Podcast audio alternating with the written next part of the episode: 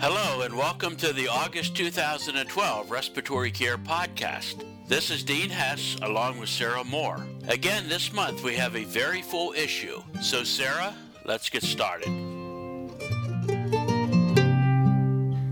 First paper is by Ari, and its title is An In Vitro Evaluation of Aerosol Delivery Through Tracheostomy and Endotracheal Tubes Using Different Interfaces. The purpose of this study was to compare aerosol delivery via tracheostomy tubes and endotracheal tubes using interfaces such as T-piece, tracheostomy collar, and manual resuscitation bag. A teaching mannequin was intubated with either an 8 mm inner diameter endotracheal tube or an 8 mm inner diameter tracheostomy tube. Both bronchi were connected to a collecting filter. The mannequin was attached to a sinusoidal pump, simulating the breathing pattern of a spontaneously breathing adult, with a tidal volume of 450 milliliter, respiratory rate 20 breaths per minute, and an inspiratory expiratory ratio of 1 to 2. Albuterol was nebulized through a jet nebulizer, using each airway and interface as appropriate. Drug on the filter was eluted and analyzed with spectrophotometry. A greater percentage of the nominal dose was delivered via tracheostomy tube than endotracheal tube with both T-piece and manual resuscitation bag. Use of the manual resuscitation bag with both tracheostomy tube and endotracheal tube increased lung dose more than threefold. Inhaled dose with tracheostomy collar was less than T-piece with a tracheostomy tube. The authors conclude that in this adult model of spontaneous ventilation, aerosol therapy through an endotracheal tube was less efficient than with a tracheostomy tube, while the manual resuscitation bag was more efficient than a T-piece or a tracheostomy collar. Previous research reporting factors influencing aerosol delivery in intubated patients has been largely focused on the endotracheal tube during mechanical ventilation, with little comparative analysis of effective types of artificial airways and their interfaces on aerosol delivery during spontaneous breathing. Ari et al. found a greater percentage of the dose was delivered with the tracheostomy tube than with the endotracheal tube. Use of a manual resuscitation bag increased dose delivery more than threefold. For the tracheostomy tube, inhaled dose with a tracheostomy collar was less than with a T-piece. These data have some important implications for clinical practice. As Don points out in his editorial, this paper clarifies the effect of various interfaces on aerosol delivery in intubated, spontaneously breathing patients. Precision and accuracy of oxygen flow meters used at hospital settings is by Davidson et al. The purpose of this study was to analyze the precision and accuracy of flow meters used in hospital settings. An experimental study was performed to test oxygen flow meters from a tertiary hospital by using a calibrated flow analyzer. Used and new flow meter accuracy was tested by reading in the gas analyzer a single measurement at flow rates of 1, 3, 5, and 10 liters per minute in 91 flow meters. Flow meter precision was tested by using three repetitive measurements set at flow rates of 1, 3, 5, and 10 liters per minute in 11 flow meters. The mean measured flows were slightly lower than the stipulated flow at 1 liter per minute, very close for 3 liters per minute, and higher for the 5 and 10 liters per minute flows. There was a large variability among the measurements from different flow meters, mainly at low flows of 1 or 3 liters per minute. There was no difference between new and used flow meters at the flows measured except at 10 liters per minute. Precision analysis showed a good reproducibility in three repetitive measurements for each flow. The authors concluded that the flow meters tested showed good precision and poor accuracy. Oxygen flow meters are one of the most commonly used devices in respiratory care. Most clinicians never question their accuracy. The authors of this paper made the anecdotal observation that, when changing from one oxygen flow meter to another, there was sometimes a different oxygen saturation, even with the same oxygen flow setting as before. This observation provided the basis for this study. The findings of this study are sobering and suggest that we should be more critical of the accuracy of these simple devices. Despite the inaccuracies that they they identified there was good reproducibility for individual flow meters. As Howard suggests in his editorial, reassessment of oxygen saturation is mandatory if the oxygen flow meter is changed. Next, we have the paper by Borg, The Measurement of Lung Volumes Using Body Plethysmography, a comparison of methodologies. The objective of this study was to determine whether differences in functional residual capacity, vital capacity, residual volume, and total lung capacity, obtained using preferred and alternate measurement and calculation methodologies, exist in a clinical setting. Following spirometry, static lung volumes were measured via body plethysmography, using the preferred and alternate methods in random order. Volumes were calculated using the preferred and alternate calculation methods. Subjects were classified according to the standard ventilatory function interpretive strategies. Differences of the means between the measurement methods and calculation methods were assessed. Small differences of less than 150 milliliters in the means for vital capacity and total lung capacity, and residual volume and total lung capacity, were found in the normal and restricted groups, respectively. No significant differences in static lung volume parameters were found in subjects with airflow obstruction.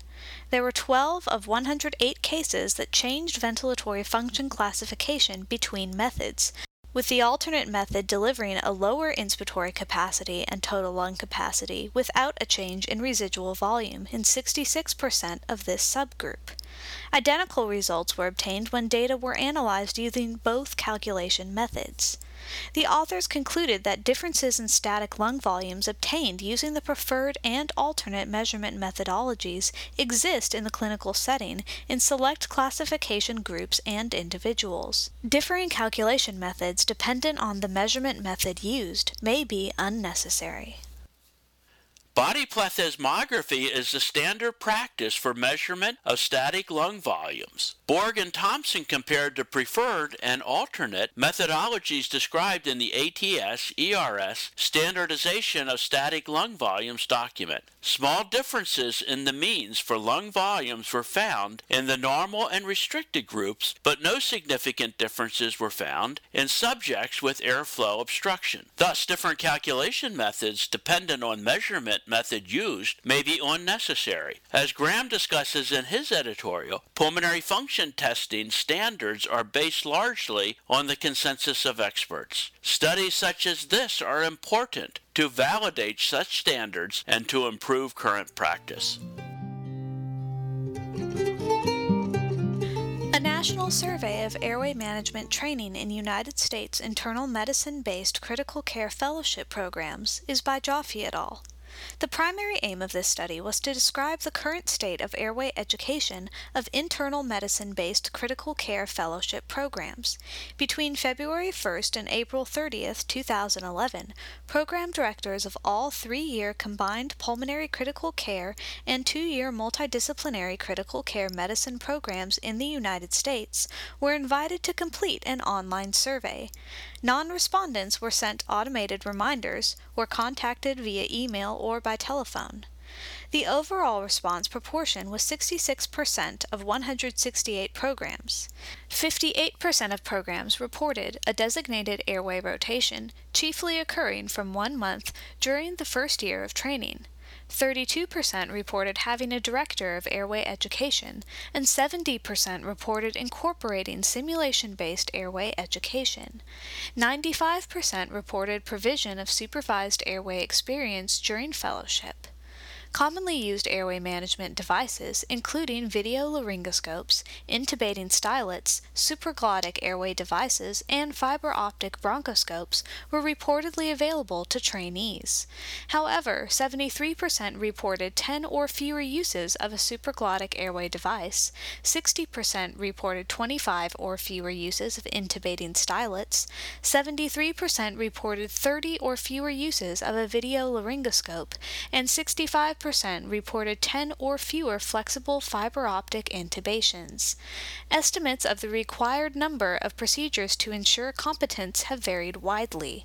The authors conclude that the majority of programs have a formal airway management program incorporating a variety of intubation techniques, but overall experience varies widely. Intensivists may be primarily responsible for airway management in non operating room locations. Joffe found that, although the majority of programs have a formal airway management program, overall experience varies widely. Commonly used airway management devices, such as video laryngoscopes, intubating stylets, supraglottic airway devices, and fiber optic bronchoscopes, are available to trainees, but the majority of programs reported that these are used infrequently. The paper, Short Term Effects of Using Pedometers to Increase Daily Physical Activity in Smokers, a randomized trial, is by Kovelis et al. The objective of this study was to investigate the short term effects of a protocol using a pedometer or an informative booklet to increase daily physical activity in apparently healthy smokers who reached or did not reach the minimum public health recommendation of 10,000 steps per day. Subjects were randomly assigned to two groups a pedometer group, which wore a pedometer every day during one month, aiming to achieve 10,000 steps a day, and a booklet group, which received a booklet with encouragement to walk as much as possible in everyday life. Each group was subdivided according to their baseline daily physical activity level as active or inactive. Only the physically inactive pedometer group increased significantly its daily physical activity with a concomitant increase in the six minute walk walk test distance. In pedometer group, post pre change in steps per day correlated significantly with baseline number of steps per day, but not with 6 minute walk distance. In the inactive subjects, there were significant correlation between steps per day and cigarette smoke per day, pack years, and Fagerstrom questionnaire. Furthermore, improvement in steps per day in the inactive subjects of pedometer group was correlated with baseline cigarettes smoked per day, pack years, and the Fagerstrom questionnaire. The authors concluded that physically inactive smokers improve their daily physical activity level by using a pedometer, and a larger improvement occurs in subjects with the lowest levels of physical activity. Many listeners may not be aware that it is recommended for adults to walk a minimum of 10,000 steps per day to be considered physically active. The pedometer, a small device that counts steps, has been used to monitor and or motivate physical activity in various populations. Kovelis et al. investigated the short-term effects of a protocol using a pedometer or an informative booklet to increase daily physical activity in apparently healthy smokers who did not achieve this recommendation. Only the pedometer increased significantly daily physical activity with a concomitant increase in the six minute walking distance. The findings of this study suggest that use of a pedometer might be useful to improve the physical activity of inactive smokers. Next, we have the paper by Lee Upper Airway Fat Tissue Distribution Differences in Patients with Obstructive Sleep Apnea and Controls, as well as its effects on retropalatal mechanical loads. The objective of this study was to validate the hypothesis that fat tissue accumulation adjacent to the upper airway contributes to a predisposition to obstructive sleep apnea, irrespective of body mass index, as well as investigate the effect of the volume of fat tissue on pharyngeal mechanical loads. 14 subjects and 14 controls were enrolled in the study. Pharyngeal anatomy, specifically the fat tissue volume in the retropalatal region and retroglossal region, were evaluated using magnetic resonance imaging. Whether the subjects had a segmental closing pressure higher than the atmospheric pressure was determined by pharyngoscopy under general anesthesia. The difference in fat tissue distribution between patients with OSA and BMI matched controls was investigated. Fat tissue distributions in subjects with positive or negative segmental closing pressure were also compared. Significant differences were present between controls and patients with OSA in volumes of parapharyngeal fat pad and fat of soft palate, as well as proportion of parapharyngeal fat pad to the volume of total lateral pharyngeal soft tissues. The volume of pharyngeal cavity, neck circumference, and volume of subcutaneous fat tissues were not significantly different statistically volume of fat in soft palate and parapharyngeal fat pad in retropalatal and retroglossal region were significant predictors of OSA. The volume of fat in the soft palate and parapharyngeal fat pad was higher in participants with positive retropalatal closing pressure. Participants with positive retroglossal closing pressure had increased volumes of the tongue and the parapharyngeal fat pad. The authors conclude that patients with OSA have more fat tissue adjacent to the pharyngeal cavity than their BMI matched controls. Fats deposited around the upper airway may contribute to the collapsibility of retropalatal and retroglossal airway in both patients and controls.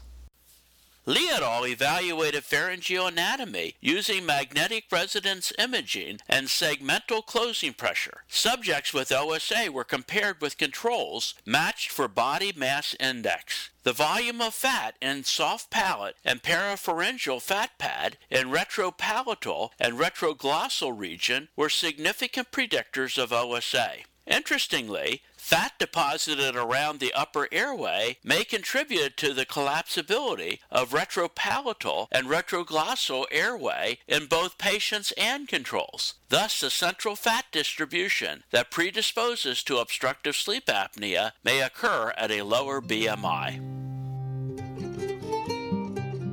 Using statistical techniques to predict dynamic arterial PCO2 in patients with COPD during maximum exercise is by Chuang et al.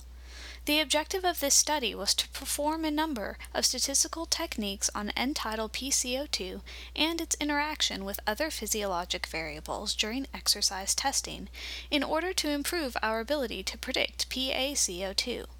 47 men with COPD underwent both pulmonary function testing and incremental exercise testing until limited by symptoms. Arterial blood gases and exercise physiological measurements were performed during maximal exercise testing. The prediction equations for PaCO2 were generated using regression techniques with the leave one out cross validation technique. 41 patients were included in the final analysis after six patients were excluded due to inadequate data collection.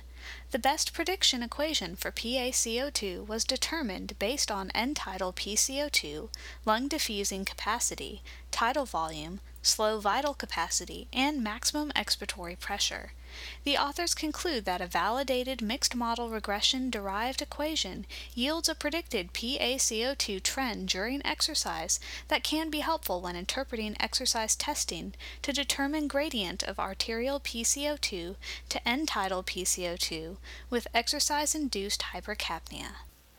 PaCO2 as measured during exercise in patients with COPD is poorly predicted from lung function testing and non-invasive measurements such as end-tidal PCO2. Chuang et al. used statistical techniques to predict dynamic PaCO2 in patients with COPD during maximum exercise. They were able to derive a predictive equation for PaCO2 trend during exercise, which may be helpful to detect exercise exercise-induced hypercapnia.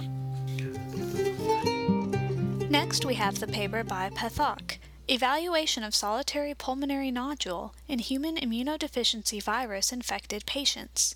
The objective of this study was to define the etiology of solitary pulmonary nodule in HIV infected patients and examine efficacy of diagnostic testing for solitary pulmonary nodule. The authors performed a retrospective chart review of HIV infected patients admitted to a designated AIDS center. Microbiological and histopathological specimens from sputum, bronchoalveolar lavage, and biopsies were analyzed. Charts were fully analyzed from time of admission until definitive diagnosis or loss to follow up. During the 10 year observational period, 10 of 5,000 HIV infected patients admitted to the hospital were diagnosed with solitary pulmonary nodule via chest radiography or computed tomography. Among these 10 patients, 6 had a definitive diagnosis. Underlying etiologies included infection in 5 and lung adenocarcinoma in 1. None were identified in the remaining 4 subjects. Sputum analysis provided no diagnostic value in discovering pathogenesis in any of these cases. Fiber optic bronchoscopy with bronchoalveolar lavage and transbronchial biopsy were diagnostic in three cases, while CT guided percutaneous transthoracic needle biopsy was diagnostic in two cases. One patient required open lung biopsy. The authors conclude that etiologies of solitary pulmonary nodule in HIV infected patients are varied and difficult to diagnose. In this study, solitary pulmonary nodule was attributable to infectious etiology in 50% of cases. Sputum analysis was of no diagnostic value.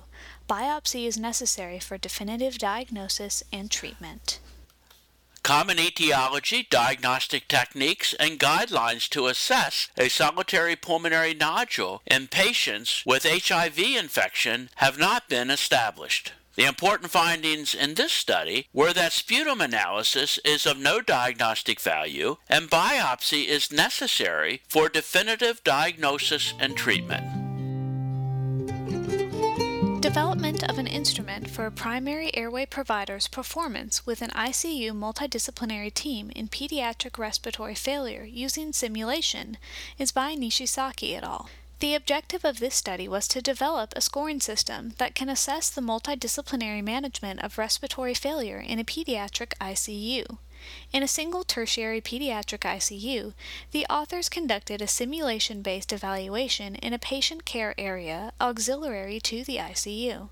The subjects were pediatric and emergency medicine residents, nurses, and respiratory therapists who work in the pediatric ICU. A multidisciplinary focus group with experienced providers in pediatric ICU airway management and patient safety specialists was formed. A task based scoring instrument was developed to evaluate a primary airway provider's performance through healthcare failure mode and effect analysis. Reliability and validity of the instrument were evaluated using multidisciplinary simulation based airway management training sessions. Each session was evaluated by three independent expert raters. A global assessment of the team performance and the previous experience and training were used to evaluate the validity of the instrument. The Just in Time Pediatric Airway Provider Performance Scale version 3 with 34 task based items was developed. 85 teams led by resident airway providers were evaluated by three raters. The intra-class correlation coefficient for raters was 0.64. The performance scale score correlated well with the global rating scale. Mean total scores across the teams were positively associated with resident previous training participation, suggesting good validity of the scale. The authors conclude that reliability and validity evaluation supports the developed scale as a task based scoring instrument for a primary airway provider's performance. Simulation based education and evaluation are used increasingly in healthcare. These authors developed an instrument for primary airway providers' performance in an ICU multidisciplinary team. They found that the reliability and validity of this instrument, the just in time Pediatric Airway Provider Performance Scale, supports its use. Bourdin et al. present their paper, Comparison of Alpha 200 and Cough Assist as Intermittent Positive Pressure Breathing Devices, a bench study. The authors assessed the impact of various artificial airways on the ability of the Alpha 200 and the cough assist to generate insufflated volume. Insufflated volume and pressure at the airway opening in a lung model were measured under two conditions of compliance, a single resistance, and two set pressures. The alpha 200 was set at two inflation flows, whereas cough assist was set at its highest value. Measurements were done without and with different sized endotracheal tubes and tracheostomy cannula. The relationships between insufflated volume and measured pressure were analyzed using linear regressions. The slopes and intercepts of the control relationship between insufflated volume and pressure were significantly greater with alpha 200 at each set flow than with the cough assist. As artificial airways were used, the insufflated volume did not differ from the control with cough assist, whereas the alpha 200 it increased at each flow setting and for all mechanical conditions. The largest differences in insufflated volume between the two devices were observed for the largest endotracheal tubes and tracheostomy cannula, and the lowest inflation flow setting in the alpha 200. These results can be explained in terms of how the devices function as Cough Assist adapts by increasing flow, while Alpha 200 adapts by increasing inspiratory time. The authors conclude that in the presence of artificial airways, the insufflated volume generated by the Cough Assist device was significantly lower than that generated by the Alpha 200 device. The Alpha 200 used in this study is an IPPB device, whereas the Cough Assist is a mechanical insufflator exsufflator used to remove secretions in patients with inefficient cough. In Europe, both are used for intubated or tracheostomized patients. In a lung model with an artificial airway, these authors found that the insufflated volume generated by the cough assist device was significantly lower than that generated by the Alpha 200 device. As acknowledged by the authors, an important limitation of this study is that, as an in vitro study, it may be difficult to extrapolate the results to clinical use of the devices. Next, we have the paper Chest Radiography Validity in Screening Pulmonary Tuberculosis in Immigrants from a High Burden Country by Moore and colleagues. This study aimed to determine the validity of chest x ray screening in detecting radiological findings compatible with active pulmonary TB or with old healed TB. All Ethiopian immigrants to Israel between 2001 and 2005 received a chest x ray before emigration. Immigrants whose chest x ray demonstrated pulmonary TB or old healed TB were evaluated, treated, and followed up for one year after arrival. The endpoint of this historical cohort study was a diagnosis of active pulmonary disease within the study period. Chest radiography was performed on 13,379 immigrants. Changes suggesting TB were identified in 1.1% of those, and 46 were diagnosed with active pulmonary TB. Sensitivity, specificity, and positive predictive value of a chest x ray suggesting pulmonary TB were 80.1%, 99.2%, and 31%, respectively. As pulmonary TB prevalence in this cohort is 0.4%, post test odds for chest x ray suggestive of TB were 75.5. Changes suggesting old healed TB were identified in 1.9% immigrants. Of those, 5.8% developed active TB within one year following arrival. Sensitivity, specificity, and positive predictive value of chest x ray suggestive of an old healed TB were 17.2%, 98.2%, and 5.8% respectively, when active TB during the first year was the endpoint. In this study, 291 chest x rays were required to detect one active pulmonary TB patient, costing $5,802. The authors conclude that the chest x ray is a valid and cost saving tool for screening active pulmonary TB in immigrants originating in high burden countries and is beneficial in detecting old healed TB in immigrants who are at a higher risk for developing active pulmonary tuberculosis. Although it has declined in developed countries, the incidence of TB in immigrants from high burden countries has increased. Moore et al. assessed the validity of chest radiography in screening pulmonary TB in immigrants from a high burden country. They found that chest radiography was a valid and cost saving tool for screening of active pulmonary tuberculosis in immigrants originating in high burden countries. 291 chest x rays were required to detect one patient with active tuberculosis, costing $5,802. Our final research paper this month is A Survey of Non Invasive Ventilation Practices in a Respiratory ICU of North India by Sharma and colleagues. This was an observational study to determine the indications and outcomes of patients requiring NIV in the respiratory ICU of a tertiary care hospital.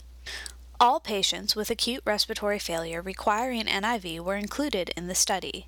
NIV was delivered through critical care ventilators using an oronasal mask. The disease severity and new onset organ dysfunction was calculated using the Apache 2 and SOFA scores, respectively. A multivariate logistic regression model was used to analyze the factors predicting NIV failure. There were 92 patients who received 101 NIV administrations during the study period. The most common causes of hypoxemic and hypercapnic respiratory failure were ARDS and COPD, respectively. There was significant improvement in heart rate and respiratory rate after 1, 2, and 4 hours compared to the baseline in both the groups. Of the NIV applications, 53.5% required endotracheal intubation, with the number being significantly higher in hypoxemic compared to hypercapnic acute respiratory failure.